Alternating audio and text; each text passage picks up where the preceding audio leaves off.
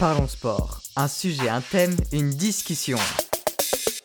Les internationaux de France, plus généralement appelés tournois de Roland Garros, débutent cette semaine avec les qualifications et le tableau final aura lieu du 30 mai au 13 juin prochain.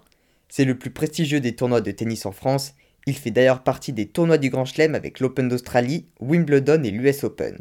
Créé en 1891 sous le nom des Championnats de France, ce fut le Britannique Mr. Briggs qui fut le premier vainqueur. À ses débuts et jusqu'en 1924, seuls les Français et les joueurs étrangers licenciés dans un club français pouvaient y participer, et ce n'est qu'en 1928 que le tournoi prit le nom des Internationaux de France. Depuis, seuls 5 Français et 5 Français se sont imposés sur ces terres battues. D'ailleurs, les dernières victoires françaises commencent à dater. Chez les femmes, la dernière victoire remonte à 2000 avec Marie Pierce, et chez les hommes, Yannick Noah a été le dernier vainqueur français, c'était en 1983. Aujourd'hui, c'est l'Espagnol Rafael Nadal qui est le plus titré avec 13 victoires. Et personnellement, je le vois encore s'imposer cette année. Autant de victoires que le tournoi sera peut-être un jour renommé en Rafael Nadal. D'ailleurs, pourquoi ce tournoi se nomme Roland Garros? Qui sont Suzanne Langlaine, Philippe Chatrier et Simone Mathieu qui portent le nom des cours principaux? C'est ce que nous allons voir dans ce nouvel épisode de Parlons Sport. Parlons Sport. Un sujet, un thème, une discussion. Pour que le plus grand tournoi de tennis français se nomme Roland Garros, ce doit sûrement être un ancien grand joueur français. Eh bien détrompez-vous, Roland Garros n'a jamais joué au tennis. Durant son enfance, il a fait du rugby, du football, du cyclisme, mais il n'est jamais allé sur les cours de tennis. Ce qui le passionnait par-dessus tout, c'était l'aviation. Cette vocation est née en août 1909 lorsqu'il était âgé de 21 ans. En vacances avec un ami, ils se rendirent tous deux à la grande semaine d'aviation de la Champagne à Reims pour assister à ce meeting aérien. Quelques mois après, il s'acheta son propre avion et il apprit seul à conduire son appareil, puis il passa son brevet avec succès. C'est alors que commença pour lui une carrière d'aviateur de renommée internationale. En 1911, deux ans seulement après sa toute première rencontre avec le monde aérien, il bat le record d'altitude avec un vol à 3950 mètres de haut, avant de réaliser un vol à 4950 mètres l'année suivante, pour le battre quelques mois plus tard une nouvelle fois en atteignant une altitude de 5610 mètres. Mais Roland Garros n'a pas seulement effectué des records d'altitude, il a également pris part et remporté de nombreux meetings en Europe, il a réalisé une tournée au travers de l'Amérique en rejoignant le cirque Moisan avec des représentations aux États-Unis, au Mexique et à Cuba, puis plus tard au Brésil et en Argentine. Il a également survolé l'Afrique et plus particulièrement la Tunisie, où en reliant Tunis à Trapani en Sicile, il est devenu en 1912 le premier homme à relier les deux continents par les airs. Mais ce pourquoi il est le plus connu, c'est d'avoir été le premier homme à traverser la Méditerranée par les airs et sans escale. Le 23 septembre 1913, il a décollé à 5h47 depuis Fréjus, à proximité de Nice, pour atterrir à Bizerté en Tunisie à 13h40, soit une traversée de 780 km effectuée en 7h53.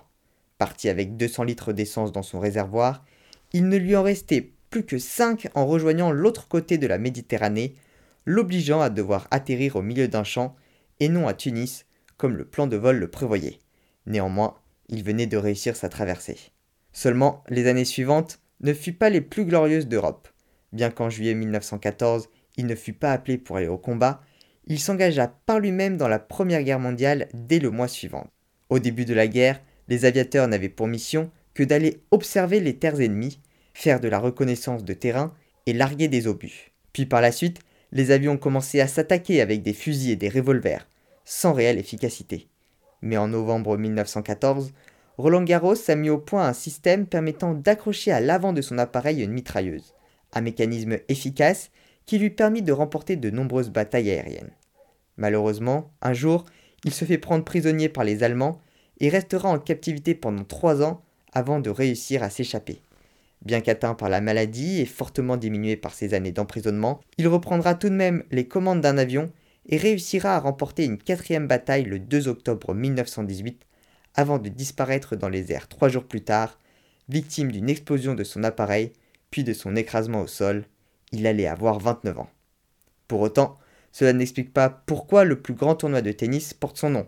En fait, en 1906, alors que le monde aérien lui était encore inconnu, il a intégré HEC Paris et fit la rencontre d'Émile Le Sueur. Les deux amis ont alors rejoint le stade français pour faire partie de l'équipe de rugby. Après la Première Guerre mondiale, Émile Le Sueur fut nommé président de l'association, et lorsqu'en 1928 le stade de tennis situé à l'extrémité du bois de Boulogne fut inauguré, il lui donna le nom de son ami, en hommage à l'aviateur qu'il était. Les internationaux de France ne portent donc pas le nom de Roland Garros, mais c'est une métonymie en raison du nom du stade dans lequel se déroule le tournoi. Qu'en est-il des cours sur lesquels les matchs ont lieu? Au total, le stade de Roland Garros est composé de 16 cours. Parmi eux, le cours numéro 4, le cours numéro 9 et le cours numéro 16. Mais trois d'entre eux sont différents. Le cours Philippe Chatrier, le cours Suzanne Langlaine et le cours Simone Mathieu. Outre le fait que ce soit les trois plus grands en termes de capacité, ils portent le nom de personnalités historiques qui, contrairement à Roland Garros, ont eu un impact sur le tennis et sur le tennis français. Pour commencer, Philippe Chatrier. Il a tout d'abord effectué une carrière de tennisman où il a notamment été champion de France junior en 1945 à l'âge de 17 ans. Il a également composé l'équipe de France lors de la Coupe de Vice en 1948 et en 1950 et était en 1951 et 1952 le sixième meilleur joueur. Il a néanmoins arrêté sa carrière cette année-là pour se diriger vers le journalisme en créant le magazine Tennis de France dès 1953. C'est alors que débute pour lui une nouvelle carrière de tennisman, mais cette fois-ci en dehors des cours. À partir de 1968 et jusqu'en 1973, il a été vice-président de la Fédération française de tennis, avant de devenir président jusqu'en 1993 et était dans le même temps, entre 1977 et 1991, président de la Fédération internationale de tennis. Au cours de ses mandats, il a notamment permis d'unifier le tennis amateur et le tennis professionnel, mais a surtout grandement participé au retour du tennis au programme des Jeux olympiques à partir de 1988 à Séoul, après les avoir quittés à la fin des Jeux olympiques de Paris en 1924. Philippe Chatrier a également eu un impact important sur le tournoi de Roland Garros en mettant en place l'agrandissement du stade et en permettant sa diffusion à la télé afin de lui donner l'ampleur internationale que le tournoi a aujourd'hui. Décédé le 23 juin 2000 à l'âge de 72 ans, le cours central pouvant accueillir environ 15 000 personnes fut alors renommé en son honneur. Deuxième cours, le cours Suzanne Langlaine. C'est le deuxième plus grand du stade de Roland Garros. Il peut accueillir un peu plus de 10 000 personnes. Suzanne Langlaine possède un palmarès invraisemblable. Au cours de sa carrière, entre 1911 et 1926, elle a remporté 241 titres, dont 600 simples, 600 doubles et 7 en mixte aux internationaux de France, ainsi que 600 simples et 600 doubles et 3 en mixte à Wimbledon. Sur les Jeux olympiques de 1920, à Anvers en Belgique, elle a remporté le titre en simple, en mixte, et elle est arrivée troisième en double. Ce qui est encore plus impressionnant, c'est son taux de victoire de 98%. Sur les 348 matchs qu'elle a joués, elle n'en a perdu que 7 et en a gagné 341, dont une série de 181 matchs d'affilée. C'est simple, entre 1919 et 1926, elle n'a perdu qu'un seul match qu'elle avait dû abandonner, fortement diminué par une maladie et la fatigue du voyage aux États-Unis. Décédée en 1938 à l'âge de 39 ans seulement, elle est considérée comme la toute première star internationale du tennis féminin. C'est ce qui a fait qu'en 1997, le cours A, construit trois ans auparavant, a été renommé pour lui rendre hommage. Le troisième et dernier cours qui fait référence à une personnalité du tennis, c'est le cours Simone Mathieu, pouvant accueillir 5000 personnes. Elle a remporté les internationaux de France en 1938 et en 1939, après avoir atteint la finale sur les six éditions précédentes. Mais elle a aussi remporté six fois le tournoi en double et deux fois le tournoi en mixte. Mais son nom n'a pas seulement retenti dans le monde du tennis, elle a également été une héroïne de la résistance. Alors qu'elle était la numéro 1 française et parmi les toutes premières mondiales en septembre 1939, elle a quitté précipitamment l'US Open avant le premier tour pour rejoindre la France puis l'Angleterre et rentrer dans une branche non combattante de l'armée anglaise, car en France, les femmes n'étaient utilisées que dans des situations civiles. En juin 1940, elle a fait partie des premières femmes à rejoindre l'appel de De Gaulle et elle sera chargée quelques mois plus tard, en novembre 1940, de former puis de diriger le corps féminin des volontaires françaises, comprenant une centaine de femmes. À la fin de la guerre, elle se verra être attribuée le grade de capitaine et sera grandement arborée de médailles. Néanmoins, elle ne reprendra pas sa carrière, mais restera dans le monde tennistique, étant capitaine de l'équipe de France féminine entre 1949 et 1960, puis présidente de la commission féminine à la Fédération française de tennis, avant de décéder en 1980 à l'âge de 71 ans. Mais Suzanne Langlaine et Simone Mathieu n'ont pas donné leur nom qu'à des cours de tennis, mais également aux trophées récompensant les vainqueurs. La coupe Suzanne Langlaine est soulevée par la gagnante du tournoi en simple et la coupe Simone Mathieu par les gagnantes du tournoi en double.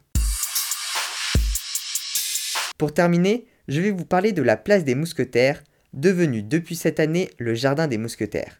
Situé au pied du cours Philippe Chatrier et rénové pour recouvrir l'ancien emplacement du cours numéro 1, aujourd'hui détruit, il rend honneur à l'équipe de France de tennis, victorieuse à six reprises de la Coupe Davis entre 1927 et 1932. Composé de René Lacoste, de Jean Borata, d'Henri Cochet et de Jacques Brugnon, leur style de jeu, à la fois conquérant et esthétique, a fait que les journalistes leur ont donné ce surnom. Aujourd'hui, c'est non seulement une place centrale du site de Roland Garros, mais également le nom de la coupe promise aux grands gagnants du tournoi masculin. Le trophée du tournoi double messieurs est quant à lui nommé Coupe Jacques Brugnon, le quatrième mousquetaire, qui s'était illustré en remportant à cinq reprises le plus grand tournoi de tennis en France. Voilà, c'est tout pour cet épisode de Parlons Sport. Merci à ceux qui sont arrivés jusqu'au bout et qui ont écouté en intégralité ces explications sur les noms donnés aux cours, aux récompenses et au tournoi de Roland Garros. Si l'épisode vous a plu et que vous avez appris des choses, n'hésitez pas à le partager, à me dire ce que vous en avez pensé et à mettre un commentaire si vous êtes sur Apple Podcast. C'est ce qui me permet de progresser et de me rendre visible. Je rappelle que je publie chaque soir Sport Actu, un podcast sur les actualités sportives de la journée. N'hésitez pas à aussi me suivre sur Instagram, sport.kiliantangui. J'y publie des posts quotidiens sur le sport, je partage ma passion et j'entre en contact avec vous. Merci à tous et à bientôt sur Sport Podcast.